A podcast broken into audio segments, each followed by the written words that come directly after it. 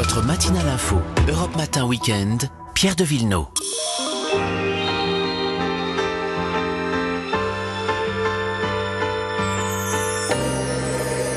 Allez, on part en balade euh, avec Vanessa Zapp. Bonjour Vanessa. Bonjour Pierre, bonjour à Et tous. on accueille ce week-end Olivier Pouls. Bonjour Olivier. Bonjour tout le monde. Alors, dans le Périgord, on a décidé de se balader. On va voir ça avec Mhm. Vanessa. Et vous, vous nous dites, Olivier, que dans le Périgord, bah, il y a une sacrée gastronomie. hein. Bah oui, ah oui, ça c'est certainement l'une des régions de France les plus riches, mais surtout en ce moment, on va aller ramasser des noix, les amis. Ah. c'est la saison. Euh, Et la L'automne au, coin- région, là-bas. l'automne au coin du feu, vous y voyez là, Ah, là. avec Crac. les, les Ben, petites déjà noix fraîches. Ouais, c'est délicieux. Alors il faut savoir que le, la, la noix du Périgord bénéficie d'ailleurs depuis 2002 d'une appellation d'origine protégée. hein. C'est l'une des, une des rares noix françaises à pouvoir se targuer de ça, qu'on en mange depuis, figurez-vous, 17 000 ans. D'accord. Nos 17 000. ancêtres de Cro-Magnon, on a retrouvé des traces, mangeaient déjà des noix au coin du feu. Alors vous imaginez qu'il y a une grande tradition là-bas. La noix qui a d'abord euh, beaucoup servi euh, à être transformée en huile pour le chauffage ou le savon, par exemple. Et puis ben, maintenant, évidemment, elle est largement euh, commercialisée pour être mangée. Alors euh, Mais il y a bien de l'huile de noix dans la, dans la salade, ça fait du bien. hein. c'est très bon. Et puis je vous parlerai tout à l'heure aussi même du vin de noix, qui est une spécialité un peu méconnue, mais noix qui est vraiment très bonne. Et Est-ce que vous voulez une petite recette tant qu'à faire y a une tarte aux noix, pourquoi pas ce Ah oui. Ah oui, on est Ça, c'est, on mange ça euh, dans les grisons en Suisse. Euh, c'est c'est délicieux, puis Mm. c'est tellement réconfortant avec ce temps-là.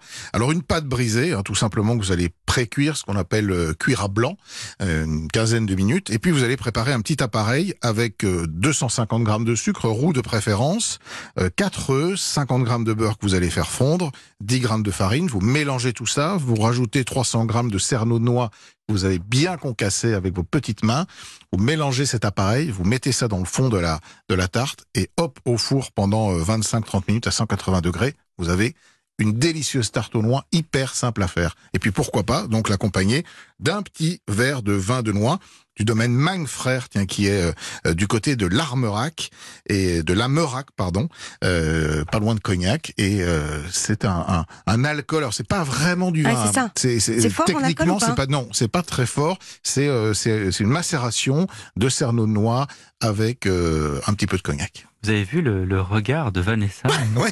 On lui parle de tarte aux noix, elle est Eh, prête à vendre faire et hein. Et, et à cette heure-ci déjà. hein.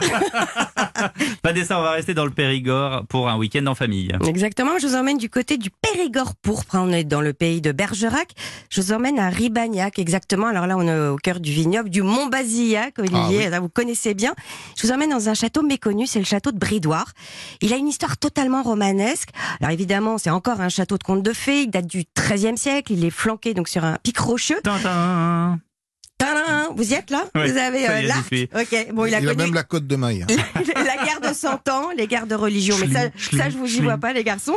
Dans les années 80, il a fallu disparaître. En fait, il appartenait à Bocassa, mais euh, qui pendant 20 ans ne l'a pas entretenu. Il a été pillé. Mais il y a 10 ans, il y a une famille, la famille Guyot, qui l'a racheté. C'était qu'une coque de noix, justement, et ils lui ont redonné vie. Et si je vous parle d'eux, c'est qu'ils réaniment tous ces châteaux endormis, abandonnés, et ils les font revivre. Ils en sont déjà au nombre de 5 châteaux. Et à chaque fois, ça marche. Et à chaque fois, ça marche parce que, euh, évidemment, ils y mettent beaucoup de leur temps, beaucoup de leur sueur. Mais la clé, c'est qu'il faut vivre l'histoire. Euh, ils associent l'histoire et le ludique. C'est aujourd'hui, Brédoire, le château des jeux. Et leur fille Alice, qui a une trentaine d'années, l'a repris. Et il y a une centaine euh, de jeux, mais attention, que des jeux en bois. Pas de tablette, pas de plastique.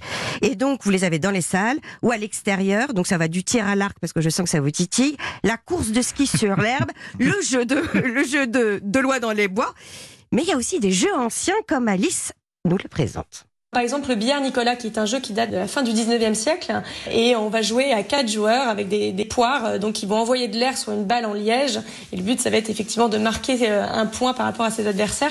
Donc voilà, c'est des jeux très conviviaux qui se jouent à deux, à trois, à quatre ou en solo, qui permettent de passer vraiment un moment euh, sympa dans le château. Et on n'est pas loin de Bergerac, non? Exactement. Alors euh, évidemment, on va se promener sur l'ancien port parce qu'on on sait très bien que ce- c'est par là que les vins passaient pour transiter jusqu'à Bordeaux, pour qu'on les envoie évidemment en Europe. On les transportait sur des gabarres et puis les gabarres, eh ben vous pouvez toujours monter dessus et naviguer à l'ancienne avec des gens qui vous accompagnent. Et je vous ai trouvé une petite maison Ouais, d'hôtes chouette. Saint-Félix de Vie, l'Adex, un petit bijou, une très belle maison de deux mètres avec cinq chambres d'hôtes et il y a même un ancien séchoir à tabac qui a été transformé en salon d'été. Et voilà, Merci Vanessa Zaza. À demain. à, À demain. demain.